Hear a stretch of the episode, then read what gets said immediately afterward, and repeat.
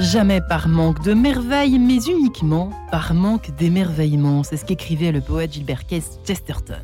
Socrate lui répond que la sagesse naît dans l'émerveillement. Sauf que, sauf que, si la maladie, si le deuil, la souffrance vient frapper à la porte et s'invite sans invitation, comment croire et voir encore ces merveilles de la vie qui nous entourent? Tout simplement, ce matin, peut-on vraiment changer de regard sur sa vie quand on a trop souffert? C'est la question que nous allons poser à nos invités, que nous vous posons, chers auditeurs. Marianne Jean de Sens, ça commence donc tout de suite. Et j'ai la joie donc de recevoir Blanche Très. Bonjour Blanche. Bonjour Marianne. Ça fait plaisir de vous recevoir ce matin dans Enquête de Sens. Alors vous êtes docteur en pharmacie. Pour vous présenter un peu, vous êtes euh, essayiste. Euh, vous avez eu une expérience douloureuse, on va en parler dans cette émission. Euh, vous chroniquez également chez Aletheia, on en parlait juste avant de commencer l'émission. Est-ce qu'on a à peu près tout dit sur vous, à part euh, votre dernier ouvrage, qui fait quand même l'objet de cette émission, grâce à l'émerveillement chez Salvatore, une invitation justement à voir un peu la lumière dans ce monde ténébreux, Blanche Trèves et puis Denis Marquet. Bonjour Denis. Bonjour. Vous êtes philosophe, thérapeute, romancier. Euh, vous avez fondé le premier cabinet de philosophe-thérapie euh, de philosophie thérapeute de philosophe thérapeute. Je sais pas comment on dit ça. philosophe thérapeute. Je m'en les pinceaux à Paris. Vous qui venez de publier de votre côté aussi une sorte, euh, eh ben aussi de, de, d'hommage, d'ode à l'émerveillement d'une certaine façon, de façon peut-être plus spirituelle, la prière ou l'art de recevoir, puisqu'il y a un art de recevoir, peut-être qui fait écho à, à l'émerveillement, à la capacité de s'émerveiller. Euh, aux éditions Flammarion, Pourtant, pourtant, l'émerveillement, c'est vrai que, alors, je trichote un peu parce que vous le dites dans votre livre euh, Blanche Trèbe, c'est vrai que de prime abord, on le confond, cet émerveillement, à une certaine forme de, ouais, de naïveté, de fausse, euh, hum, de joie un peu enfantine. Euh, parce que peut-être qu'on n'y arrive jamais à s'émerveiller vraiment une fois, une fois qu'on est adulte, parce qu'on voit les enfants, les bébés ont cette capacité incroyable à s'émerveiller de rien, ou de, de, petits quelque chose qui, qui sont les pépites de notre existence et que nous oublions en grandissant. Fichtre. Oui, mais c'est vrai, vous avez raison. Euh, les enfants ont une, capacité d'émerveillement qu'on peut perdre euh, avec, euh, avec les années, avec les épreuves, avec le confort, avec plein de choses. Mais vraiment, l'émerveillement, c'est tout sauf de la naïveté, je crois, au contraire. l'émerveillement, c'est garder une capacité de voir le merveilleux dans l'ordinaire, de voir le beau au milieu de la laideur aussi, de voir le bon dans le, dans le vilain. Au fond, c'est cette euh, parabole aussi du bon grain et de l'ivraie. Je crois que c'est garder euh, cette capacité de l'âme, ce sens des sens même, de voir le, le, beau malgré tout, en fait. De regarder le mal en face, mais de voir aussi le bon derrière. Donc, euh, pour moi, c'est, je crois, presque l'opposé de la naïveté. Pourquoi ce livre, hein, aujourd'hui? Ah, pourquoi ce livre? Je crois qu'on a énormément besoin de, de, réapprendre, en fait, cette disposition humaine qui est en nous, qui est un don aussi, parce qu'on vit une époque, évidemment, qui a des difficultés, des, épreuves, des crises multiples et multiples, et on peut avoir euh, cette, euh, cette, euh, ce problème de, ne plus voir que les problèmes et que, le, et que le mal et que le moche et que le triste, et que, alors qu'autour de nous, la vie nous appelle, la beauté est là, il y a beaucoup de choses qui vont bien. On désespère si on voit plus tout le bon dont l'homme est capable tous les jours euh, au sein des familles, dans les associations, etc. Denis Marquez, qu'on n'a pas de plus en plus de mal à voir ce beau, ce bien, c'est à s'émerveiller en fait? J'ai l'impression que cette difficulté, peut-être est-ce l'objet de cette émission, de façon plus ou moins consciente, euh, que nous avons eue dans l'équipe d'enquête de sens, votre livre, c'est un peu une réponse aussi, comme l'a écrit de son côté euh, Blanche Streb, finalement, à travers la prière. Oui, je suis très heureux de, de tomber dans cette émission avec Blanche parce que l'émerveillement. Je tombe bien. je tombe très bien parce que l'émerveillement est un thème qui m'est qui très cher. Euh, j'ai écrit un livre sur l'éducation des enfants qui s'intitule Nos enfants sont des merveilles. Et pour moi, l'émerveillement, c'est le regard qui voit, qui voit l'unique et qui voit le nouveau. Et euh, à partir du moment où euh, on ne voit que des répétitions, on voit plus le nouveau et on, ne voit pas la dimension unique des choses, alors on est incapable de s'émerveiller. Or, notre monde, effectivement, et Blanche en, parle très bien dans son livre, euh, nous, incite à voir surtout des répétitions.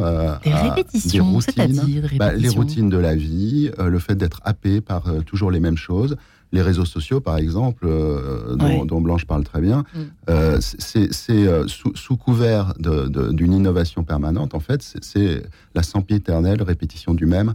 Et, et c'est du pur divertissement au sens, au sens pascalien.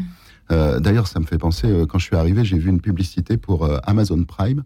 Et le, slogan, c'était le divertissement à l'infini.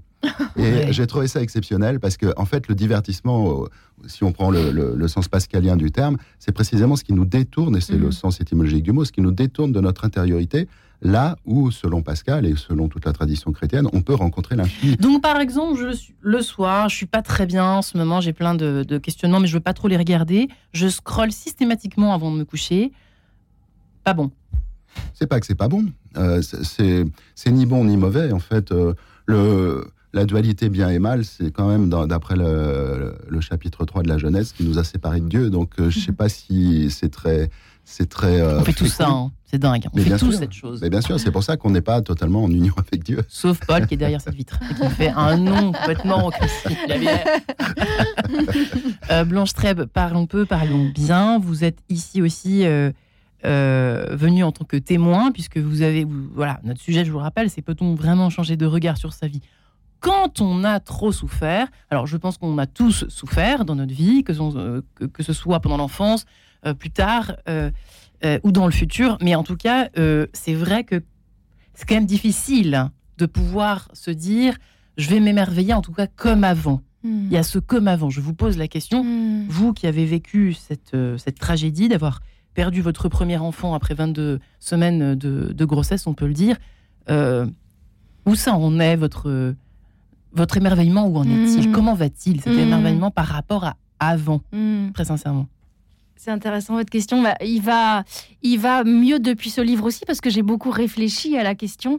En tout cas, je trouve que le titre de votre émission est vraiment bien choisi parce que vous parlez du regard sur sa vie et pas de, changer de regard sur sa vie et pas de changer de vie. Euh, et je crois qu'on change pas de vie en fait. On nous dit souvent il faut changer de vie, mais c'est pas vrai en fait. On n'a qu'une vie. Euh, donc j'ai horreur de cette injonction. On n'a qu'une vie avec des, chapitres, des épreuves, euh, voilà, dont parfois on aimerait bien pouvoir se passer. Euh, et pour autant, voilà, on n'a qu'une vie. Ce qu'on peut changer, c'est des choses dans sa vie, et c'est là où le regard intervient, où la qualité de notre regard sur notre vie, sur nos épreuves, peut vraiment nous amener à, à rechoisir notre vie comme elle est, avec ce qu'elle est, malgré ce qu'elle est, malgré les épreuves, à rechoisir sa vie. En fait, euh, vraiment, moi, c'est quelque chose, c'est un chemin que j'ai finalement été contrainte de faire et qui m'a beaucoup apporté. C'est que effectivement, il y a un moment, il faut se dire, en fait, c'est ma vie, j'en aurai pas d'autre, et comment je construis avec ça, avec cette épreuve, avec ce deuil, avec cette euh, euh, douloureuse infertilité, voilà, qui, je pense, jusqu'au dernier jour de ma vie, sera une souffrance. Mais comment je, comment je décide maintenant de, vivre avec ça? Qu'est-ce que j'en fais? Euh, Comment je donne une juste place à l'épreuve qui n'est pas toute la place? Et comment effectivement je cultive mon regard pour euh, m'émerveiller d'abord euh, sur ma vie? Hein, c'est le psaume qui vous dit Je te bénis pour la merveille que je suis. Ça fait du bien de se le dire. Je ne crois pas que ce soit prétentieux, mais ça fait du bien de se le dire. pourquoi? Parce qu'en en fait, on est tout pour lui. Il nous aime et voilà. Donc ça, c'est très consolant aussi. Euh, voilà, donc changer de regard sur sa vie, sur les choses qui vont bien, sur les proches qui parfois nous entourent. Voilà, au lieu de, de, bah, ratiociner sur ce qu'on a perdu, ce qui est douloureux. Euh, oui, voilà, faut le regarder en face. Et en même temps, il y a une responsabilité. Notre liberté intérieure nous invite à rechoisir, quoi. C'est intéressant parce que je m'adresse au philosophe que vous êtes, Denis Marquet. Euh, quand euh, Blanche nous parle de la merveille que nous sommes, est-ce que quand il nous arrive des terribles épreuves, on n'a pas tous tendance à se dire mais qu'est-ce que j'ai fait pour mériter ça? Sous-entendu, de quoi suis-je puni? Oui, ça c'est le, problème de la culpabilité. Euh, se sentir coupable, c'est s'identifier à, tous les, à tous les manques qu'on peut, qu'on peut identifier à juste titre en soi. Mm. Et, euh, c'est la, la, chose qui nous sépare le plus de la dimension divine à l'intérieur de nous, parce que euh, et, c'est là où il faut distinguer pour moi la, culpabilité et le remords. Ça c'est très très important et j'en parle, j'en parle dans, dans, mon livre. Euh, le remords, en gros, c'est Pierre qui, qui, qui, verse des larmes parce qu'il a hmm. renié Jésus. Et, et ces larmes, c'est une tristesse, mais c'est la tristesse qui, qui, nous fait nous dire ce, ce que j'ai fait n'exprime pas qui je suis. Et, c'est le moment où on revient à qui on est, à, la vérité de notre être, justement à la merveille que l'on est. La culpabilité, c'est plutôt Judas. Entre renier Jésus et le trahir, bon, c'est un petit peu équivalent. Et, euh, Judas, lui, euh, il s'identifie à sa faute. Et il dit Je suis mauvais. Et c'est pour ça mmh. qu'il se, se supprime. Et, ça, ça, redouble la séparation d'avec Dieu. Pierre revient à Jésus et avec une, force complètement renouvelée qui fera, qui en fera Saint Pierre. Judas, Judas se, détruit lui-même. Ouais. donc, je pense que le, il y, a un usage immodéré du remords qui qui, est, tout à fait conseillé dans la voie du Christ.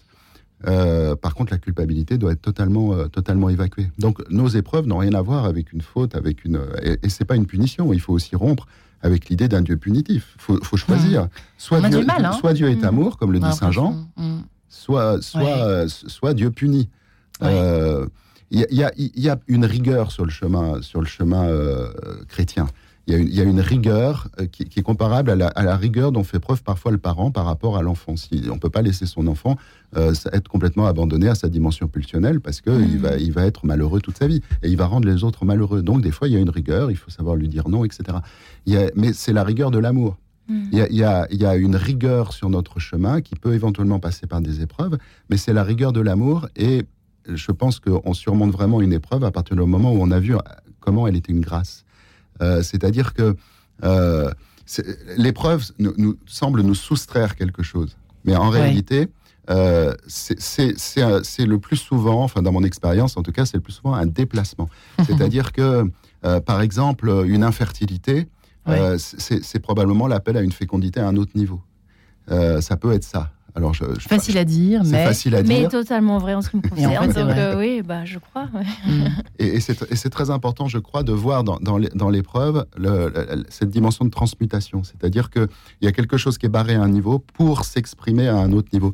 Et il y, y, a des qualités spirituelles qui nous appellent. Dieu nous appelle par des mm. qualités spirituelles. On peut parler de la fécondité, on peut parler de la créativité, de l'amour, euh, la vérité, la justice, la liberté. Tout ça, c'est des qualités spirituelles.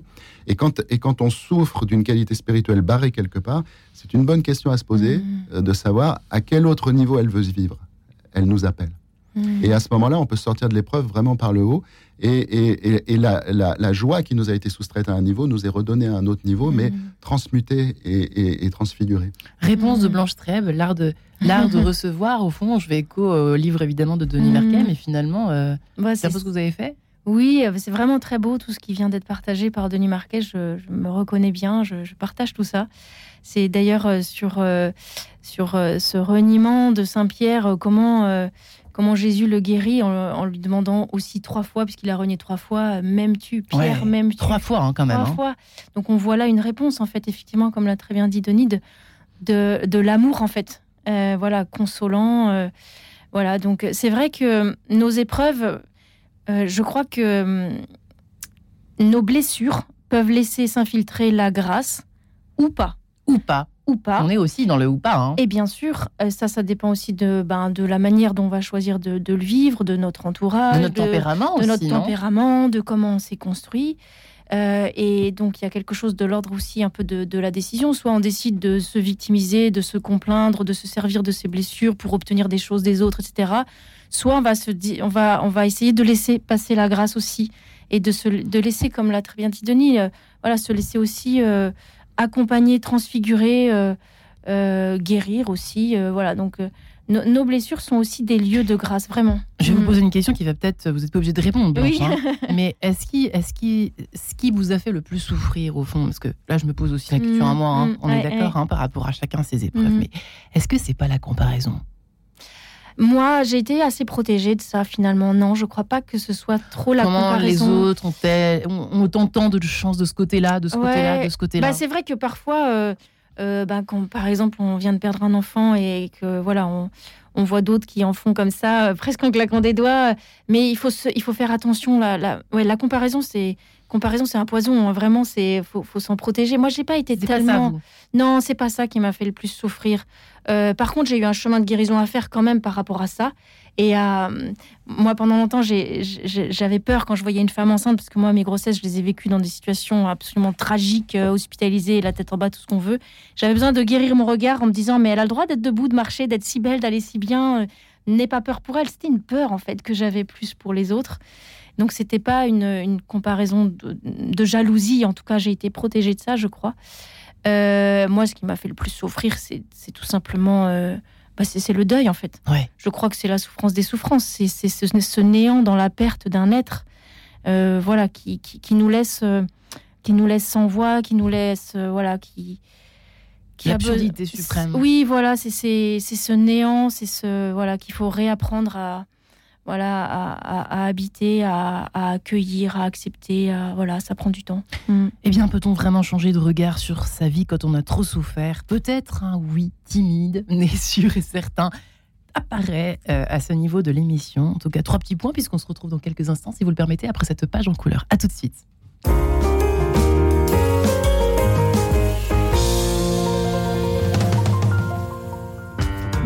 Elodie Dambricourt. Je vous donne rendez-vous chaque semaine dans Philanthropia, une émission dédiée aux hommes et femmes engagés au service d'une écologie intégrale. Comme le disait Jean-Paul II, personne ne doit se sentir exclu de cette mobilisation pour une nouvelle culture de la vie. Philanthropia, le rendez-vous des fondations et philanthropes tous les mardis à 19h30. Philanthropia avec Caritas France, première fondation abritante dédiée à la lutte contre la pauvreté et l'exclusion. Église à rénover et locaux paroissiaux vétustes, nombreux sont celles et ceux qui se recueillent dans des conditions difficiles. Par votre offrande de carême, aidez les chantiers du cardinal à préserver les églises et maintenir les liens qui unissent les chrétiens. Pour que tous se rassemblent dans la joie de Pâques, envoyez votre don à Chantier du Cardinal, 10 rue du Cloître Notre-Dame, 75004 Paris. Ou faites un don sur chantierducardinal.fr. Chantierducardinal.fr. Qui ne reconnaît pas de loin le clocher de son village Ce point de repère dans le paysage français symbolisant notre appartenance et notre histoire. Quelles que soient nos croyances, nous y sommes tous attachés. Le pèlerin lance un concours J'aime mon clocher, parrainé par Stéphane Bern, fervent défenseur du patrimoine. Postez une photo et une lettre de déclaration à votre clocher racontant votre lien personnel avec votre église de cœur sur lepèlerin.com avant le 15 avril. Avec le concours J'aime mon clocher, faites rayonner le vôtre. Quête de sens, Marie-Ange de Montesquieu. Peut-on vraiment changer de regard sur sa vie quand on a trop souffert? Peut-être une réflexion à mener en ce temps de carême où c'est bien, il est bien, il est de bon ton de ralentir un peu euh, son temps, son, son rythme de vie plutôt. Denis Marquet est avec nous ce matin pour en parler, philosophe, thérapeute et romancier qui a écrit La prière ou l'art de recevoir, on y vient. On y va tout droit chez Flammarion. Un, ouvrage essentiel en ce temps de carême, je trouve, à se procurer, ainsi que celui de Blanche Trèves, euh, qui fait hommage, elle, à l'émerveillement, grâce à l'émerveillement, sans mauvais jeu, sans euh, mauvais de mots. Il n'y a pas de mauvais jeu de mots dans cette phrase, il n'y a que des bons jeux de mots. La grâce avec un G majuscule, et c'est pas par hasard, chez Salvatore. Euh, je vous ai pas présenté Blanche Trèves pour ceux qui nous rejoignent à nouveau. Docteur en pharmacie vous êtes, essayiste. Euh, vous avez euh, donc écrit plusieurs ouvrages, dont Bébé sur mesure, le monde des meilleurs chardages. C'est vrai que pourquoi j'évoque je, je, aussi votre, votre c'est un sujet qui vous tient à cœur, tous les sujets, la bioéthique, etc. c'est assez étonnant, c'est ce que je voulais vous dire en début d'émission. vous écrivez un ouvrage sur l'émerveillement alors que vous décrivez un monde épouvantable en fait. c'est vrai que ça peut paraître paradoxal. Oui, mais ça l'est pas du tout parce que je crois que l'émerveillement et l'indignation, il y a quand même quelque chose d'assez lié. Les grands émerveillés sont les grands indignés. En fait, on, si on ah s'émerveille, si on s'émerveille de quelque chose, on est blessé de voir que la merveille est abîmée, qu'on ne prend pas soin de la merveille. Donc, euh, moi, je trouve que ça va vraiment ensemble. Et d'ailleurs, dans mon livre, euh, mon plan, il est finalement assez simple. Je parle d'abord de la merveille et ensuite de la veille.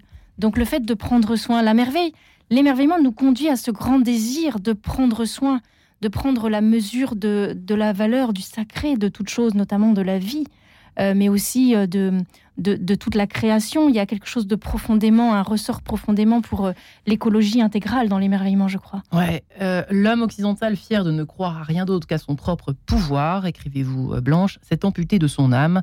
Euh, alors, vous citez Olivier Ray, euh, que nous aimons beaucoup à Radio mmh. Notre-Dame, dans l'idolâtrie de la vie. Il revient, dites-vous, sur, cette évolution, l'évolution de la définition du mot vie au cours des derniers siècles.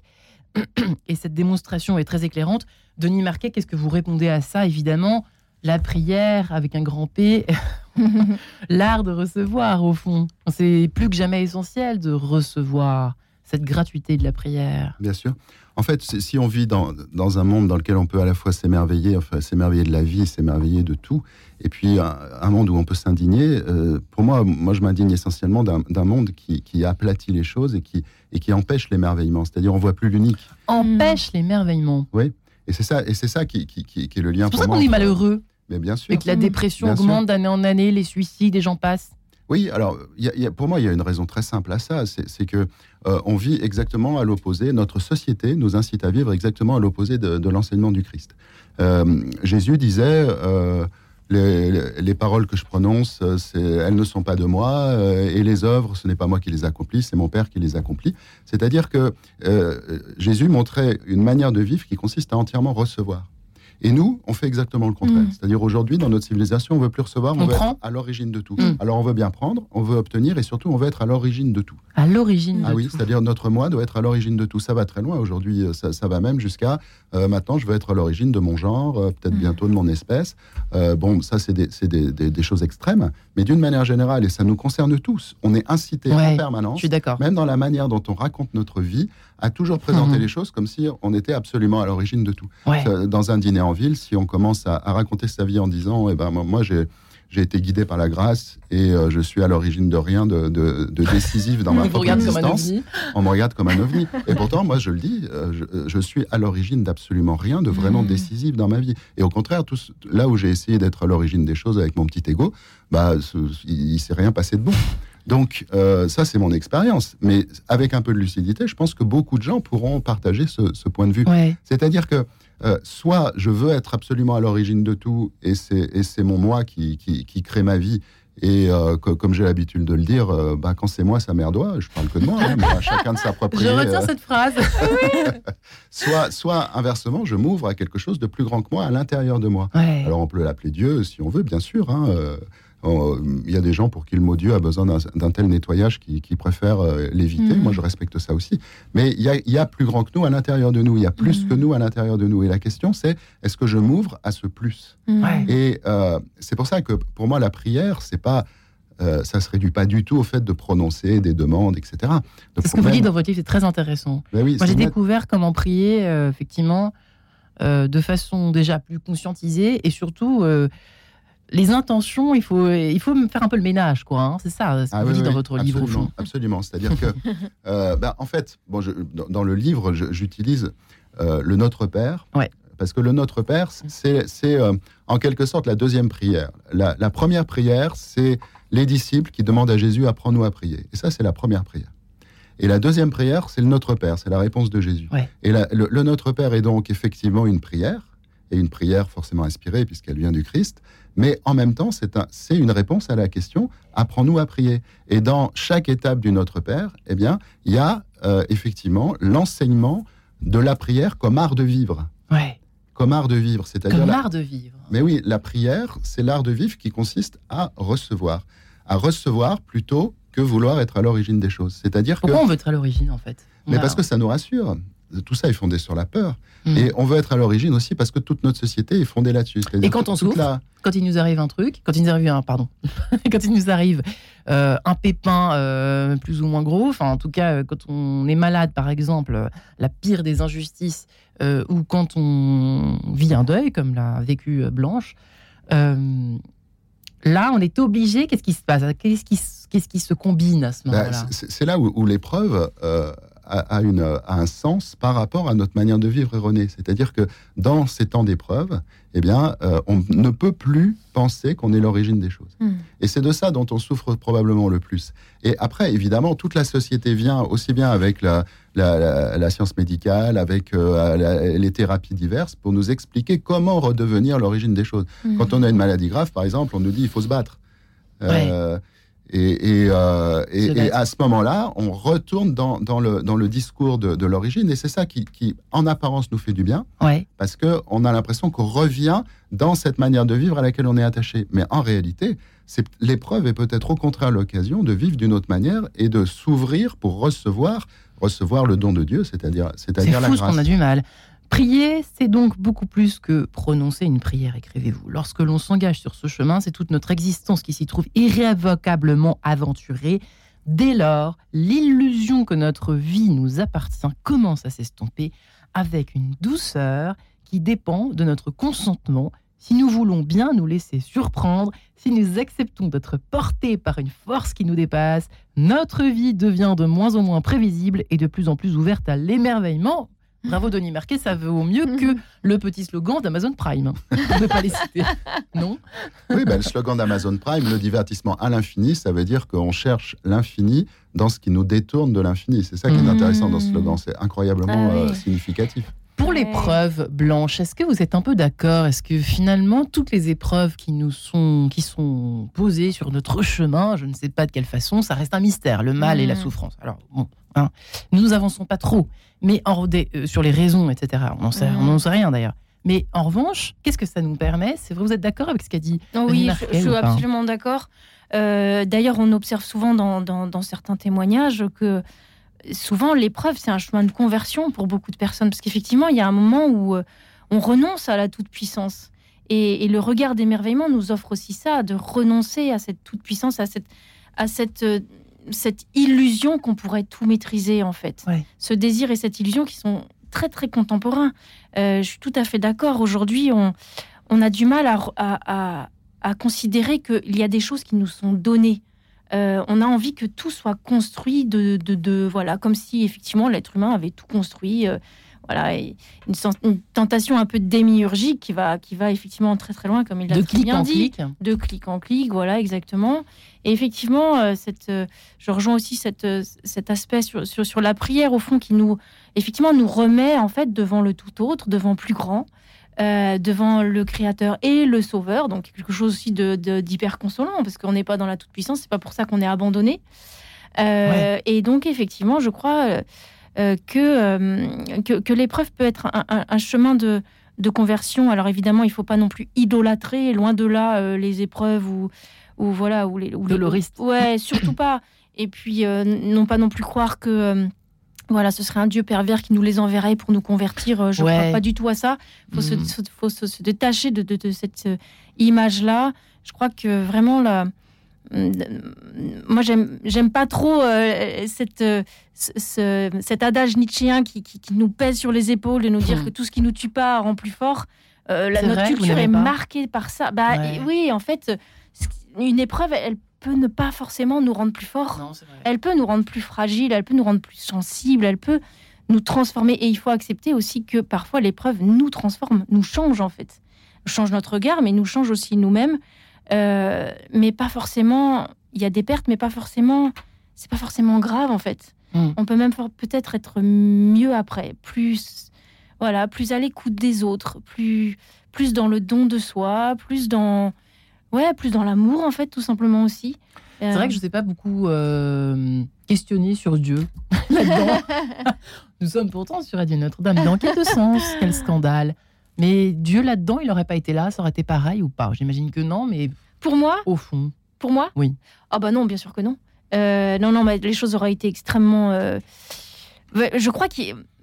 Moi, je me sens gâtée quand on me demande, vous avez la foi? Je dis, bah oui. Et quand je dis ça, j'ai l'impression d'être une enfant gâtée. Je me sens gâtée d'avoir reçu ce don de la foi parce que moi j'aime beaucoup cette phrase de Lewis que j'ai aussi mis euh, dans, mon livre. Je crois euh, au christianisme, je crois au Christ euh, comme je crois que le soleil s'est levé ce matin. pas parce que je le vois, mais parce qu'à travers lui, je vois tout. Ah. Et vraiment, moi, il y a quelque chose qui, que je vis par ce, don de la foi qui est de, non pas de tout comprendre loin de là. Hein. Oh là, je crois qu'on comprendra tout qu'au ciel. On est plutôt toujours en questionnement, en recherche, mais il y a quelque chose qui nous est donné, de, une, forme de, Et c'est vraiment aussi lié avec euh, l'émerveillement que j'associe profondément au don de science. Il y a une connaissance au-delà de la connaissance. Il y a euh, une réalité au-delà de ce que je vois et de ce que je sais. Et cette, cette confiance-là, en fait, bah, elle nous nourrit, elle nous aide à tenir, elle nous aide à, durer, euh, sans, à endurer sans nous endurcir. Ça, je crois que c'est aussi quelque chose d'important dans, dans l'épreuve. C'est-à-dire que voilà, euh, ben on est appelé à, non pas à s'endurcir, je crois, euh, mais, mais vraiment à, à être dans la, dans la, dans la persévérance. Euh, voilà, continuer. Il faut persévérer, à, demander de recevoir, Denis Marquet, quand le monde semble s'acharner sur nous. On voit des personnes, on pense ici, par exemple, aussi à Anne-Dauphine Julien, enfin, à des destins comme ça. C'est tellement dur, tellement difficile. Mm. Comment peut-on encore y croire même quand on a la foi, comment peut-on ne pas se révolter? Comment peut-on encore croire un soleil? Comment Comment?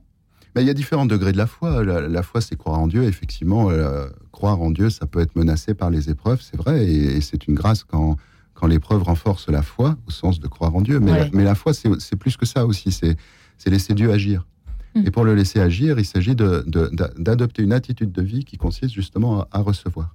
C'est-à-dire que euh, euh, quand, par exemple, ici maintenant, je suis là, euh, avec vous, je peux, je, peux très. Il y a deux attitudes possibles. Soit je décide que c'est moi qui vais parler, donc je prépare ce que je vais dire, tout est. Euh, soit, soit je, pose juste une petite intention intérieure, c'est de laisser la parole me traverser, de me laisser inspirer.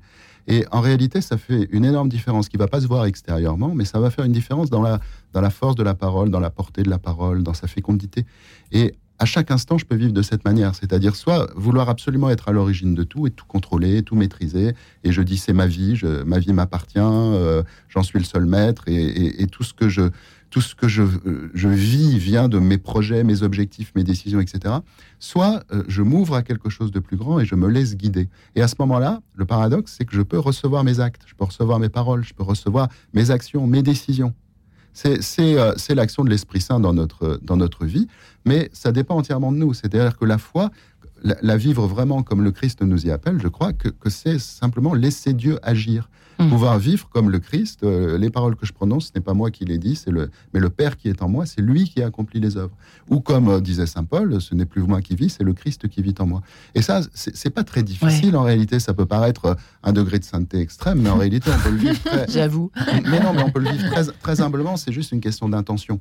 C'est-à-dire que, par exemple, la question de l'amour, c'est une, question qui nous paraît très compliquée. Comment aimer ses ennemis, etc.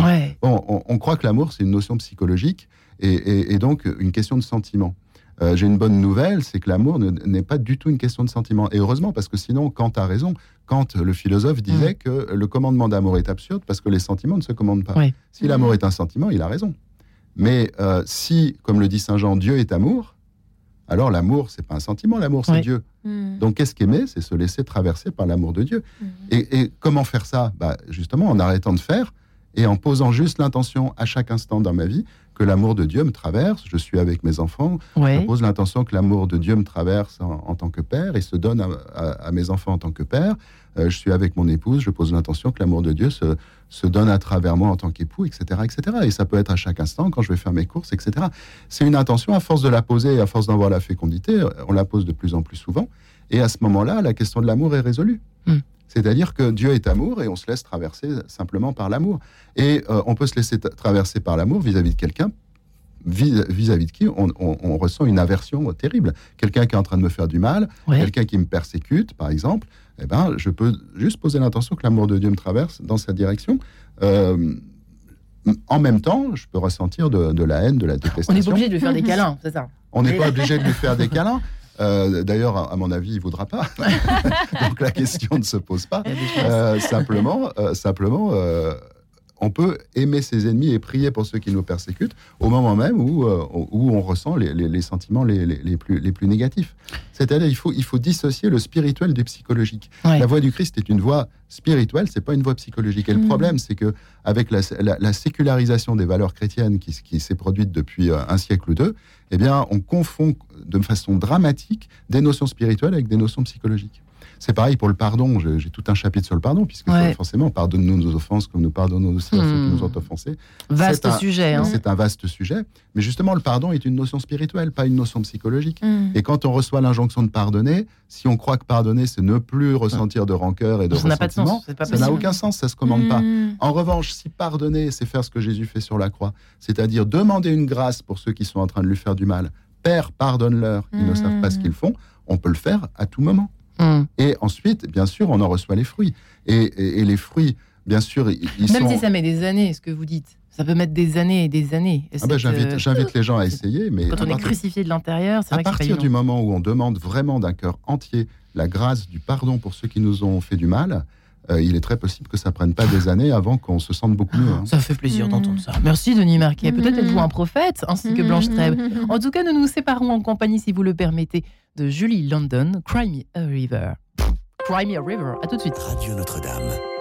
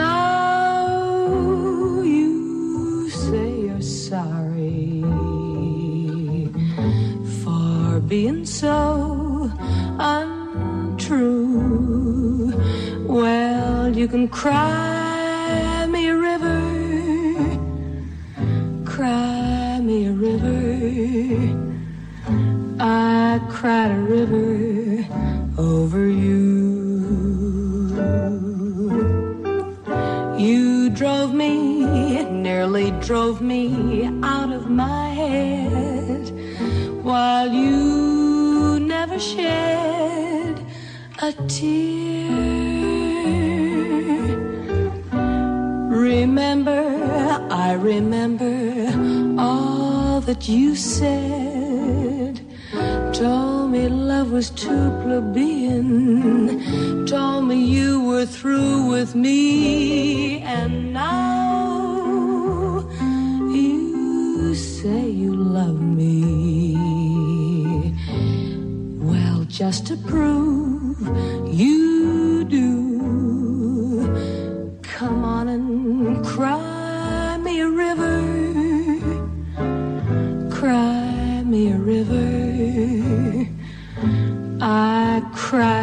d'entendre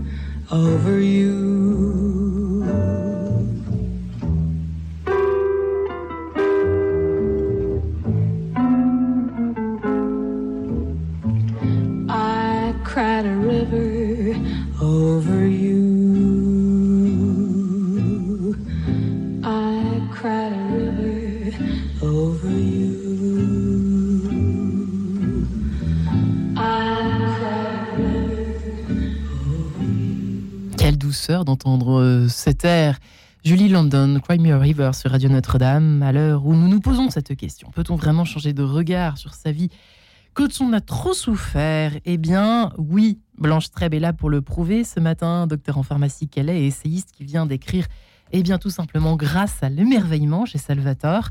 Et Denis Marquet est également ici présent, lui qui est philosophe, thérapeute et romancier, euh, qui a fondé ce cabinet de philosophe-thérapeute à Paris.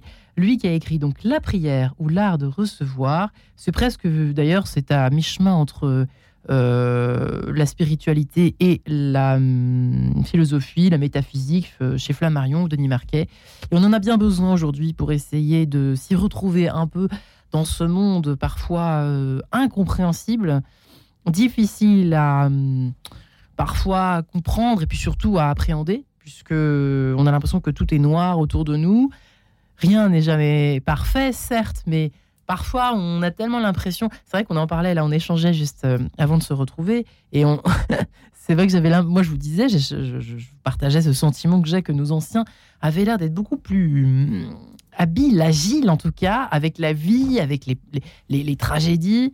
Euh, on a l'impression que nous, le moindre petit pépin, on est crispé euh, pour, euh, voilà, pour la journée si ce n'est plus. Et puis, on est très atteint aussi par la peur. je trouve que cette peur de la souffrance est contaminante. Qu'en pensez-vous l'un et l'autre?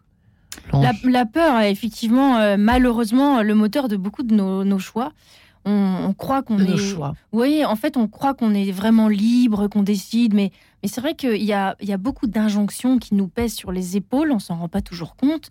On vit dans un bouillon de culture, euh, voilà, qui nous, qui nous imprègne aussi, euh, positivement et négativement. Hein. Bien sûr, il y, a les deux. Et puis, effectivement, on, a, on a peur, on a peur de manquer, on a peur de ne mm. pas être, de, pas maîtriser. Voilà, on fait des to-do list, on a des temps, et, moi je me mets dedans. Hein. je, je, vois très bien de quoi je parle puisque moi je suis, je vis ça aussi. Hein. Euh, voilà, faut accomplir ses tâches, faut, euh, faut faire tout rentrer dans les cases. Et puis, et puis on a des peurs euh, légitimes. Et puis aussi, voilà, il y a une phrase que j'ai entendue récemment d'Axel de, Hubert, qui, voilà, dont le mari est mort. de la maladie de Charcot il y a quelques années et c'est une c'est pas une phrase d'elle mais de Mark Twain qui dit ah mince il faut que je la retrouve maintenant mais j'ai beaucoup plus souffert j'ai souffert de mots j'ai beaucoup souffert de mots qui ne me sont jamais arrivés, de mots hmm. M-A-U-X. J'ai beaucoup souffert de mots qui, me, qui ne me sont jamais arrivés. Moi, cette phrase, elle me, j'ai eu du mal à la retrouver, mais pourtant, je la, je la, j'en vis depuis que je l'ai entendue.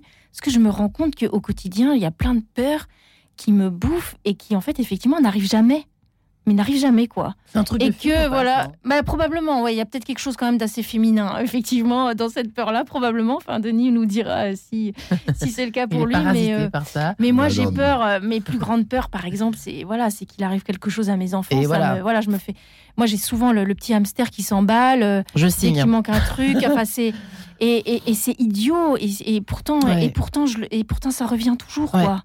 Voilà, et comment on fait Dès qu'on se lève le matin.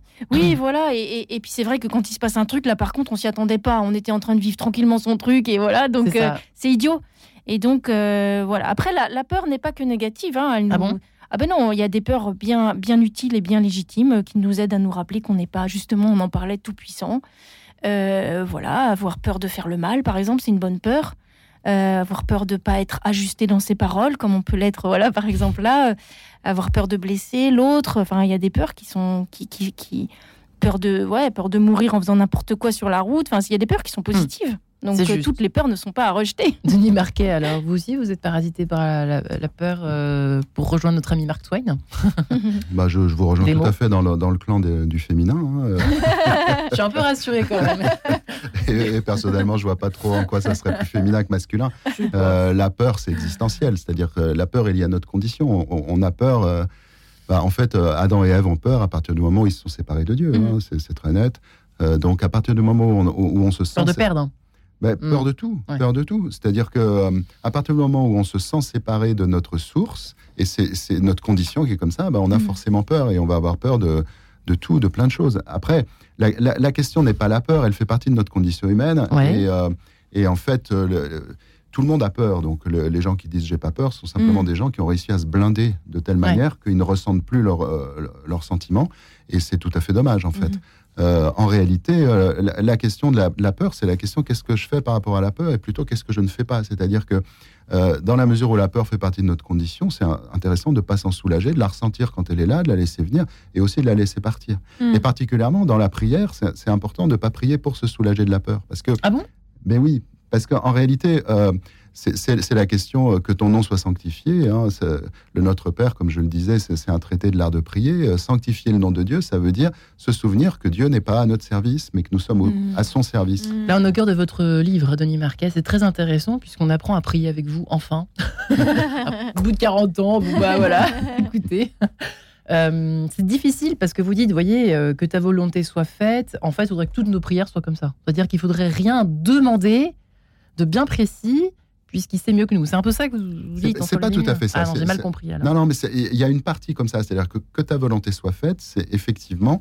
Euh, prononcer cette prière, ça, devrait être prononcé avec le plus grand des désirs. Parce que si on comprend vraiment ce que signifie notre Père, c'est-à-dire qu'il y a un être dont l'être est don. C'est-à-dire, il donne son être. Et nous sommes parce qu'il nous a donné son être. Et c'est pour ça que nous sommes de nature divine. C'est pour mm. ça que Jésus, au chapitre 10 de l'évangile de Jean, dit Vous êtes des dieux. Mm.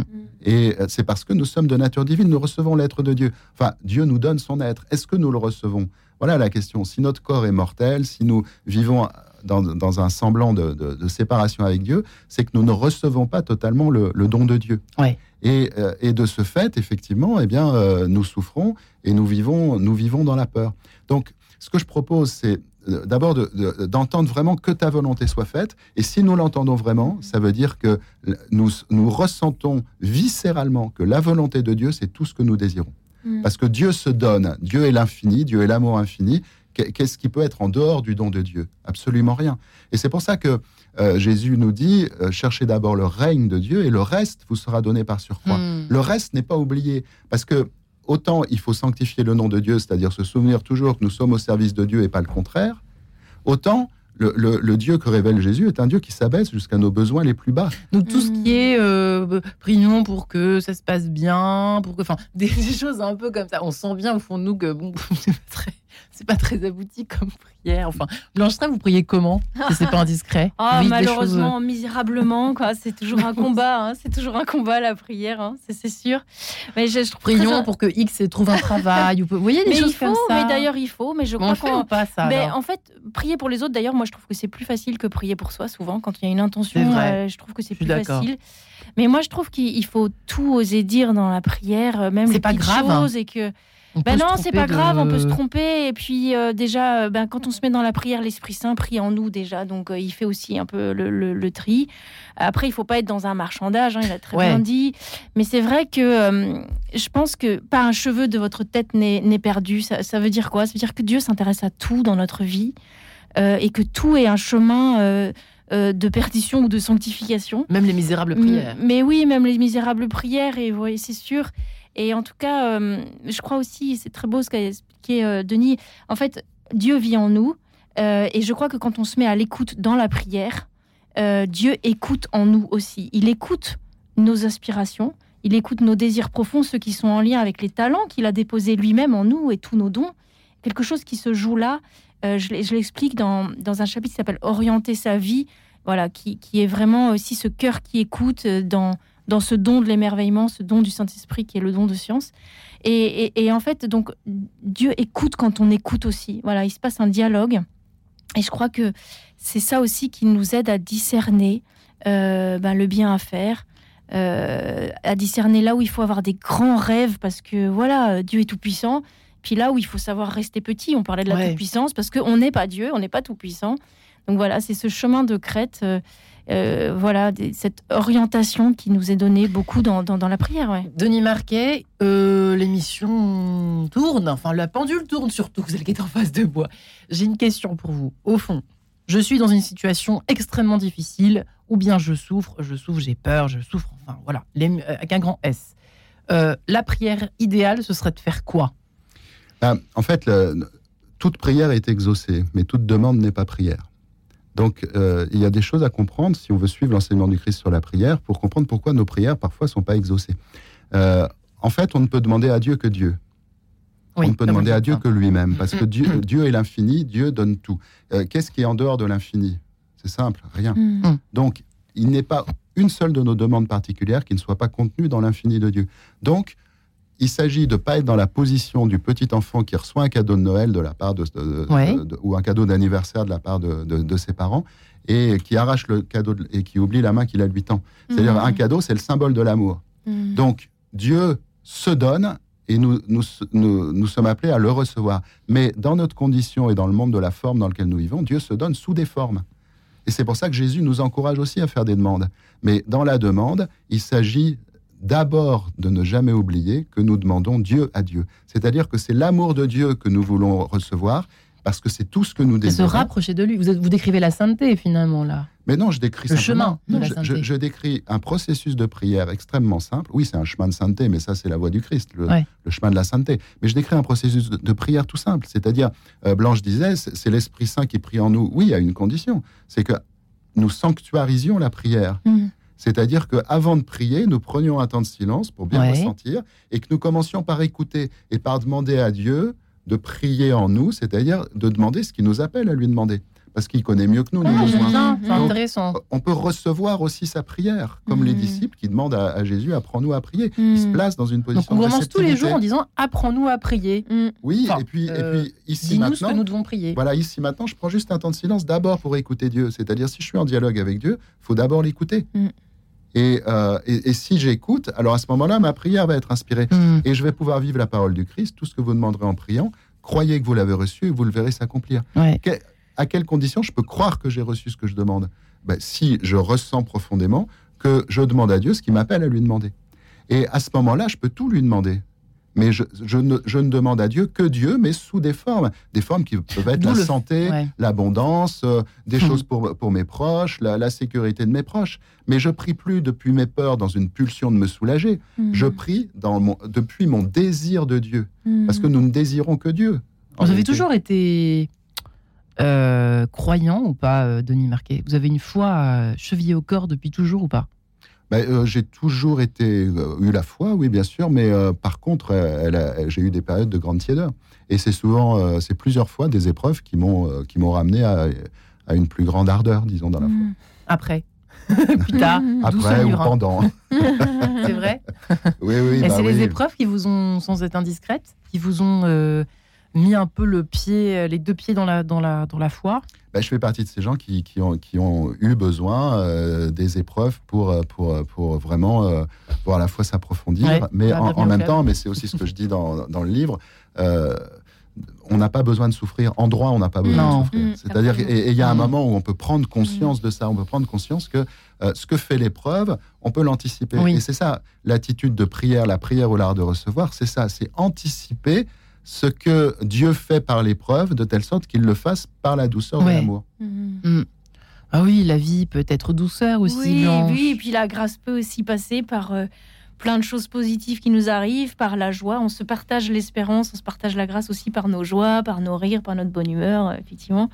Et je rajouterais aussi sur euh, la souffrance avec un grand S que vous évoquiez. Il y a aussi des moments, en tout cas moi, que j'ai vécu, et probablement je suis pas la seule où en fait, quand on a trop mal, on n'arrive même plus à prier. Et ça, je crois qu'il faut oser aussi le. Enfin, moi, j'ose le dire, ça m'est arrivé. Et c'est là où la où la, la, prière des autres vient nous sauver, en fait. Moi, je pense que j'ai été pas mal sauvée euh, euh, par Dieu avant tout, mais aussi d'abord par la prière fraternelle.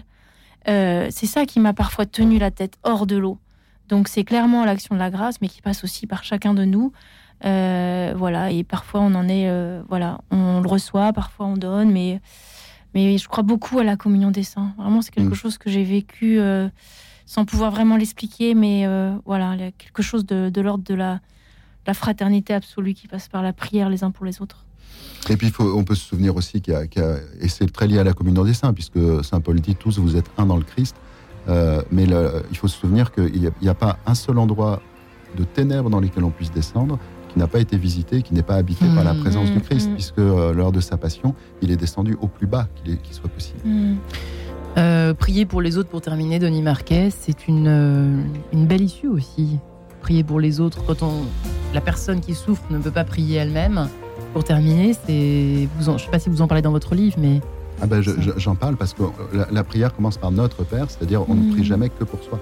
C'est-à-dire que le, euh, quand, Jésus dit, toi qui vas déposer ton offrande au temple, c'est-à-dire te mettre sous l'action de la grâce, si ton frère a quelque chose contre toi, c'est-à-dire si l'unité manque dans tes relations, va d'abord te réconcilier. Ça veut dire qu'on ne peut recevoir Dieu que dans l'unité. Eh bien, ce Donc il faut prier au nous. Denis Marquet, Blanche Trèbe, merci, infiniment pour cette belle mission. Merci beaucoup.